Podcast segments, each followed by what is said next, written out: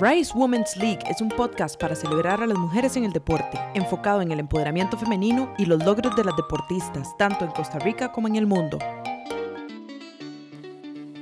Hola y bienvenidos a Rise Women's League. Hoy vamos a rantear sobre muchos temas de qué está pasando con las mujeres en Costa Rica. Y un rant, eh, podríamos decir que literalmente significa un, pues, un berrinche, aunque no es un berrinche, realmente es la oportunidad de decir qué está pasando. Y eh, realmente más que qué está pasando, es más un qué dicha que está pasando porque está cambiando definitivamente el mundo de las mujeres en el deporte.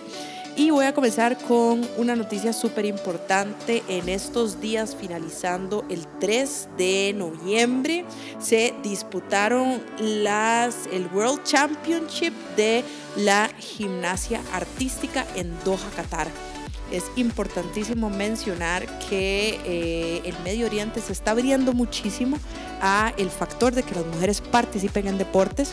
Em, en el 2016 las mujeres comenzaron a participar en eventos deportivos con hijabis y Nike hizo pues también su propia variación del hijabi para que muchas mujeres musulmanas pudieran participar.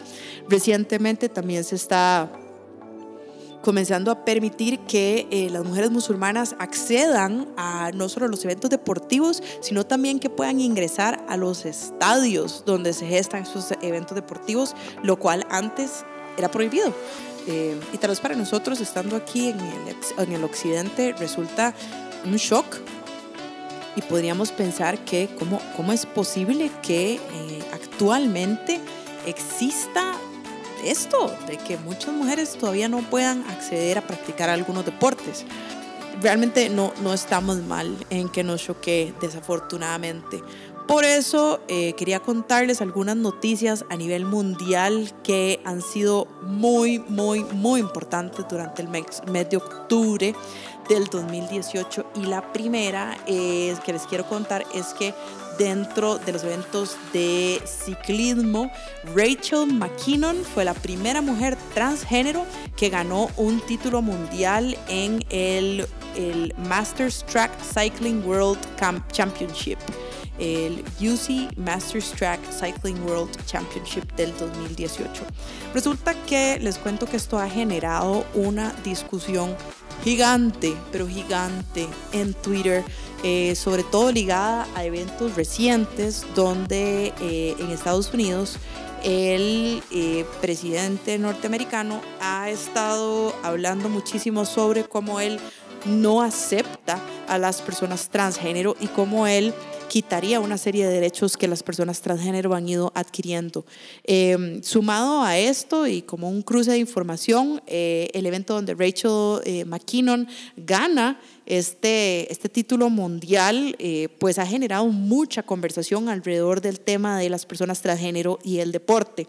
Em, incluso han habido muchos comentarios negativos que hablan sobre los volúmenes y las cantidades de testosterona, musculares, etcétera que puede tener una deportista transgénero y realmente esto es absurdo porque obviamente en el momento que una persona transgénero compite pues hay una serie de medidas que permiten que eh, se iguale en, sus niveles a sus eh, a sus competidoras. Entonces realmente esto es un mito, y lo digo, lo repito, es un mito que por ser una mujer transgénero tiene mayor capacidad muscular que una mujer cisgénero, que sería lo contrario a una persona transgénero. Entonces, si en algún momento eh, ustedes creerían que eh, esto puede afectar, realmente pueden ir desde ya eh, aprendiendo que esto no afecta. Así que realmente ese gane Rachel McKinnon es con todas las de la ley, hizo un gran trabajo y verdaderamente marca un antes y después. Em, Rachel McKinnon es canadiense, pero actualmente vive en South Carolina. De hecho, algo que me parece súper interesante es que tiene un PhD en filosofía eh, y eh, es profesora de, eh, de la, el College of Charleston en South Carolina. Así que realmente, además de ser una atleta muy distinguida, eh, es doctora en filosofía, lo cual me parece bastante impresionante y bastante reconocido. Dentro de la misma nota, algo que eh, ha sido muy relevante y muy importante en Irlanda es que se generó una campaña de comunicación especial eh, que se llama el 20 por 20. ¿Por qué en Irlanda? Bueno, no sé por qué en Irlanda, porque tal vez tienen un poquito más de apertura en este tema, pero lo que busca es que participen, atiendan y se cubran las, los deportes femeninos que eh, suba a un 20% para el año 2020. O sea, realmente esto no es una meta tan complicada como mencionaba en el episodio anterior. Lo único que necesitamos es que se cubran las noticias, que se demuestre un poco de interés por la prensa, que existan más personas como nosotros hablando de deporte de mujeres.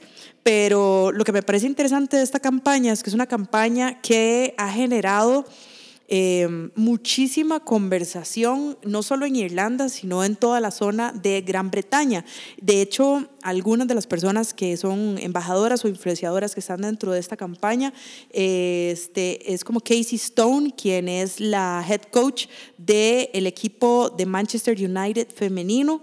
Em, la, la, entrenadora del equipo de carreras irlandés, Jessica Harrington, eh, también estuvo de speaker, eh, la golfer Leona Maguire y la golfer, la golfista pues Stephanie Meadow, eh, la defensora del Arsenal, del equipo femenino del Arsenal, Louis Quinn, y la jugadora de Mayo, Sarah Rowe. Eh, o sea, realmente tal vez para nosotros estos nombres no significan nada, pero precisamente quiero hacer el énfasis en mencionarlo porque es importante que nosotros nos comencemos a familiarizar con equipos eh, como por ejemplo los de la Champions League femeninos, eh, donde incluso jugó Shirley Cruz, nuestra grandiosa, espectacular jugadora futbolista. Y creo que además es importante ver que países como Irlanda, que no son países particularmente grandes, están haciendo campañas de este tipo y están buscando esa visibilidad. Algo que resulta importante dentro de este tema es que recientemente la BBC sacó un estudio donde eh, Nielsen Sports, que es la división de una compañía de investigación muy grande a nivel mundial, tal vez una de las más grandes que se llama Nielsen, eh, hizo una investigación sobre eh, qué, qué interés tienen las personas en los deportes de mujeres. Y yo soy publicista y a mí me llama la atención porque yo incluso pienso, o sea, el valor comercial que tiene esto a nivel de generación de roles positivos femeninos es enorme. Entonces, si tiene tantísimo potencial y marcas como Adidas o Nike han logrado incluso tener sus propias versiones de Twitter eh, y sus propias divisiones de Adidas Women o Nike Women, ¿cómo estamos en otros lugares del mundo o de otras perspectivas deportivas, cómo estamos perdiéndole la el potencial o la posibilidad de que se puedan generar no solo eventos deportivos que aumenten la visibilidad de mujeres, sino además eh, este nivel de cobertura y de, eh, de, patrocinio que se necesita. Entonces, algo que menciona este, este estudio es que un 84% de las personas hombres, mujeres, etcétera, que son eh, fans del deporte, quisieran ver más cobertura de deportes de mujeres. Esta entrevista se llevó a cabo en Francia, Alemania, Italia, España, Australia y Nueva Zelanda, eh, incluso diciendo que el 51% de los fans masculinos están participando activamente sobre conocer deporte femenino. Entonces, creo que realmente esto representa una oportunidad enorme. en Costa Rica sería fantástico ver también eh, a los grupos, tanto privados como públicos y gubernamentales, empujando eh, campañas de este tipo. De hecho, es curioso porque haciendo una investigación para un producto que estoy llevando, recientemente vi que existen muchas directivas de parte de los organismos de salud y nutrición para empujar el movimiento en eh, niños y niñas y eh, asegurar que exista más participación deportiva. Entonces, creo que es, es una buena oportunidad de que vaya mejorando esta visibilidad. Dentro del mismo tema, quería contarles algo que me llamó muchísimo la atención. Resulta que en Turquía hay un club deportivo que se llama Exasibasi, perdón por la, pronunciación, es una palabra bastante complicada, y les acaban de dar em, en el 2018 el premio para mujer, el premio internacional, mundial, mujer y deporte. Es el premio más prestigioso que se le da a las mujeres por su participación en el deporte y se le da a individuos y organizaciones quienes son protagonistas, eh, dándole las, las herramientas a mujeres para que participen en todas las áreas deportivas. Eh, esto se elige a partir de 206 eh, comités deportivos o sea, imagínense lo que es recibir un premio de este tipo y Turquía siendo un país que no necesariamente eh, excede sus, sus, números de, pues, de cambio de roles. Eh, de hecho, es una cultura eh, un poco más orientada hacia la masculinidad y menos hacia la feminidad. Turquía resulta ser uno de los países que más está brindando apoyo a las mujeres para que participen en el deporte. Realmente esto me parece algo espectacular y me parece que es algo que deberíamos de replicar. Curiosamente, este Sports Club tiene injerencia en varios tipos de deportes como el tenis, el ajedrez, el fútbol, etc. O sea, es un sports club grandísimo que, que lleva a cabo la participación de montones, montones de atletas. Entonces, creo que creo que esto deberíamos de poner muchísima atención y encontrar este tipo de noticias realmente me emocionan y me ponen a pensar que sí se puede y que existen incluso modelos ahorita que se pueden replicar sobre cómo está cambiando el mundo. Dentro de otras noticias interesantes, quería referirme a algo a lo que le he estado poniendo mucha atención. Nunca he sido particularmente fanática de la WWE, que es la liga de eh, wrestling de Estados Unidos. Resulta que, primero que nada, primera noticia interesante, aquí en Costa Rica nosotros también tenemos una liga de wrestling que está iniciando, a la que es importante también darle el apoyo a estos atletas. Y resulta que esta liga comenzó como una liga masculina, la WWE de Estados Unidos, y en algún momento de los 80 se inició con una liga femenina.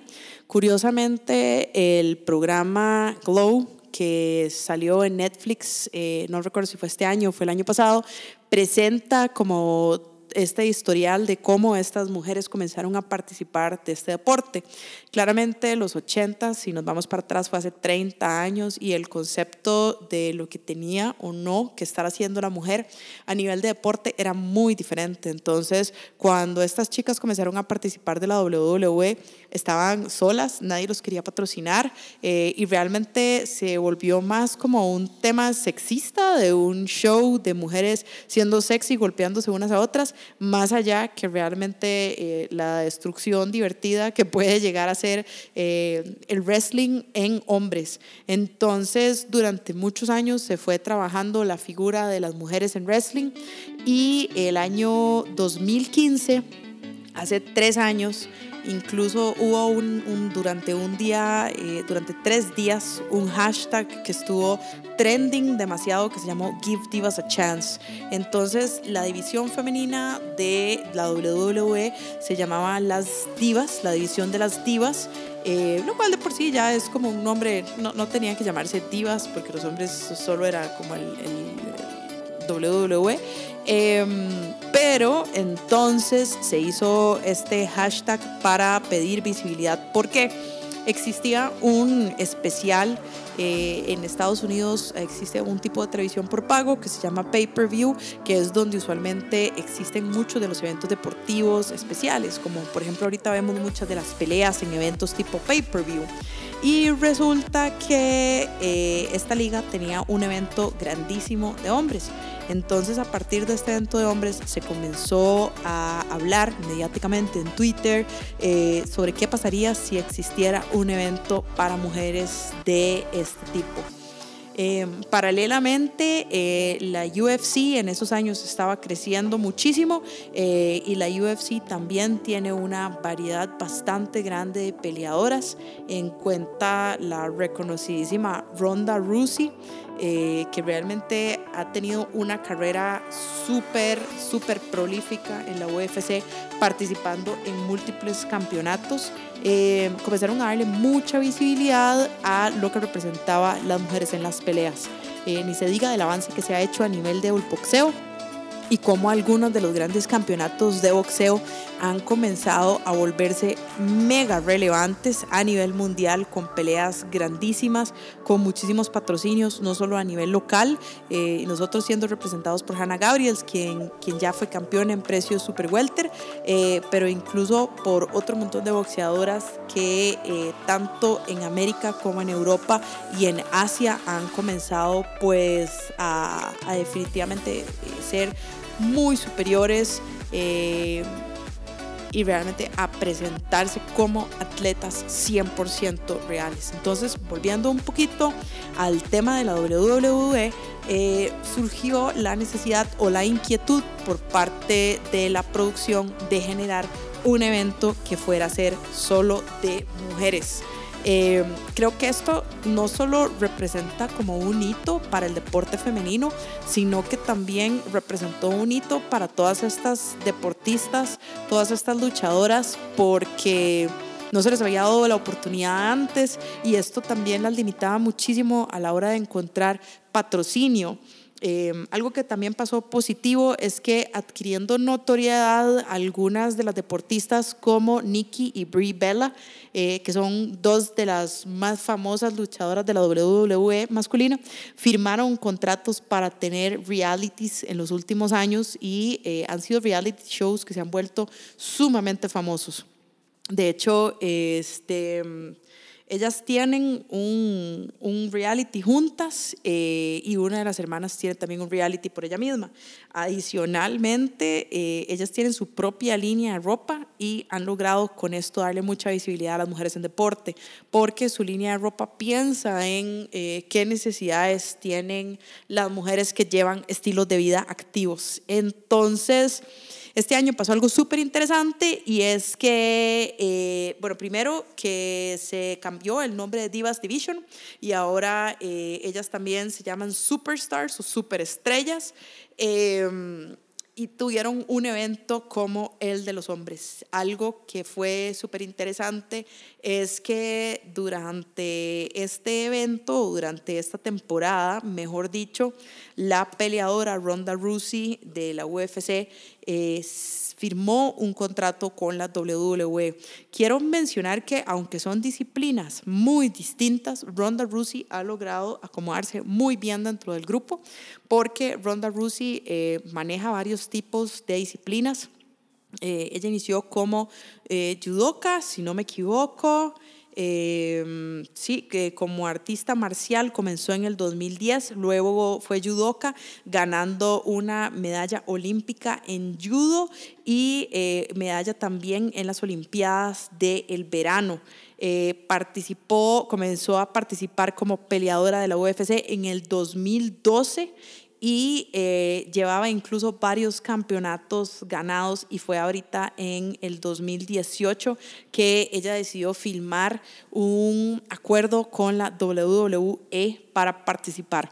Curiosamente la WWE eh, se basa como en, también un, storytelling mediático eh, donde cada uno de los peleadores tiene que tener una historia, ¿verdad? Entonces cuando, cuando esa historia eh, surge, resulta que a veces tienen que ser enemigas unas de otras y tienen que incluso como empujarse emocionalmente. Y resulta que las Bella Twins, que Nikki Bella iba a pelear contra Ronda Rousey en el, en el último evento de, de esta WWE, eh, hizo como unos comentarios muy negativos sobre la mamá de Ronda Rousey y se armó pues una gran discusión, incluso en Twitter, sobre qué tanto las hermanas Vela realmente se estaban pasando de la línea y eh, tenían que ser un poco más respetuosas. Entonces, creo que parte de esa igualdad eh, es que realmente también les demos la oportunidad eh, a, a, estas estrellas de que presenten esos personajes, ojalá sean con historias pues inclusivas. Si ustedes ven Glow en Netflix, eh, pues obviamente basado en algo de los ochentas, vamos a ver un montón de cosas que tal vez el día de hoy eh, no estarían bien y no serían políticamente correctas, pero la industria de la lucha libre siempre ha como ensalzado este, este sentido de pelea, ¿verdad? Y de, de decir, pues como diríamos aquí, barbaridades. Eh, creo que lo interesante de todo esto es que este evento que se llama el Evolution generó una enorme visibilidad hacia la lucha libre femenina y eh, cambia muchísimo. Eh, toda la noción que tenemos y ahorita en este momento podrían haber chiquitas, pequeñitas diciendo yo quiero ser como Ronda Rousey o yo quiero ser como las Bella Twins y eso pues de una extraña manera. Es algo muy, muy, muy positivo. Em, algo que también es importante mencionar Hace unos días lo mencioné y es que la Liga Femenil Mexicana de Fútbol está en medio de la temporada. Eh, tienen jugadoras muy buenas, todas son mexicanas y eso ha resultado en algo bastante positivo porque la gente se está involucrando muchísimo en el deporte y están ganando eh, muchísimos followers eh, y personas que están pendientes del deporte. Entonces, han habido varias fechas, de hecho, hace unos días, el 28, de, el 28 el 29 de octubre, se cerraron las últimas fechas del torneo de apertura del 2018. Yo aspiro ver el momento del futuro en que nosotros vamos a, tener una liga femenina de fútbol, soccer aquí en Costa Rica que pueda recibir tanta atención como lo está haciendo la liga femenina de eh, México. Si los quieren seguir, está el Twitter oficial que es Liga MX Femenil, tiene 113 mil followers eh, y hacen un contenido muy interesante, pues eh, hablan muchísimo de, de las capacidades de las jugadoras y eh, de, sus, pues, de sus skills. Eh, dentro de otras noticias interesantes, quería contarles una que me topé para ir cerrando sobre la corredora de NASCAR, Danica Patrick. El NASCAR es una disciplina de circuito cerrado de velocidad. Se hace generalmente con carros que están modificados eh, y son circuitos de, de, muchísimas vueltas. Literalmente eso es lo que pasa. Eh, se compite muchísimas vueltas. Es, es una competencia de resistencia, eh, tanto mental como física, pues los carros van a 200 millas por hora. y esta chica, Danica Patrick, es una de las únicas o la única corredora actualmente de eh, NASCAR. Y resulta que justamente ella cuenta eh, que tiene en este momento 35 años y cuenta de que tiene una rutina eh, bastante extensa y bastante fuerte con salud. de hecho, va a sacar un libro de salud y de fitness. Y adicionalmente tiene su propia línea de ropa lo cual es interesante porque también este tipo de, cosas generan como esa visibilidad. Eh, ella cuenta un poco en este artículo que les voy a compartir cómo ha sido difícil eh, para ella esta carrera, su carrera profesional como corredora de autos, porque no solo, no solo porque tiene un trabajo muy poco usual eh, para una mujer y ha sido alguien que ha roto estigmas, eh, sino que además ella comenzó a los 10 años corriendo go-karts eh, y entonces pues ha tenido, ha tenido la posibilidad de ir cambiando pues este aspecto y esta visibilidad y este sexismo, este sexismo que rodea lo que ella hace. Entonces es interesante porque eh, salió un documental que se llama Danica, espero que muy pronto esté en Netflix porque ahorita no tenemos cómo verlo y cuenta qué ha sido eh, y qué ha pasado en su vida. Em, les voy a compartir el artículo, pero desafortunadamente eh, la página donde lo vi, hoy vi el anuncio de que van a cerrar. Eh, y esto es una lástima y aquí es donde yo realmente pienso que si ustedes están escuchando y quieren tanto ver, ver el deporte femenino avanzar, eh, tenemos que apoyar y tenemos que consumir estos medios que también hablan de deportes femeninos. Entonces, uno se vuelve fan de algún deporte porque comienza a seguirlo, simplemente. Entonces, mi recomendación sería busquen qué deportes les gusta, busquen si en Costa Rica hay ligas femeninas y si no a nivel mundial, qué tipo de ligas femeninas hay. Eh, para mí fue una gran sorpresa hace unos días darme cuenta que existe eh, la Liga Femenina de Fútbol Americano, que es un deporte que me encanta. y me parece súper positivo darme cuenta que hay muchas mujeres que están empujando una participación muchísimo más fuerte en deportes no tradicionales como también son, por ejemplo, la altrofilia, eh, las peleas, las artes marciales, eh, el correr vehículos, etcétera.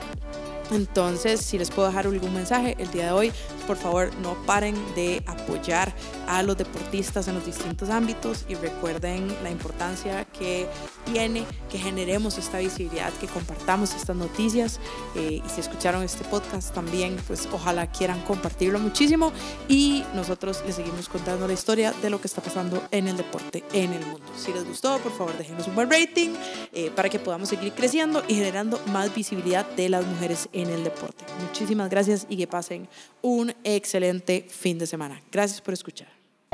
Si tienes dudas y quieres que entrevistemos a alguna deportista o incluso quieres recomendarles alguna buena noticia que viste de deporte femenino, entonces puedes escribirnos a nuestro inbox o a nuestro email ricewomancr at gmail.com.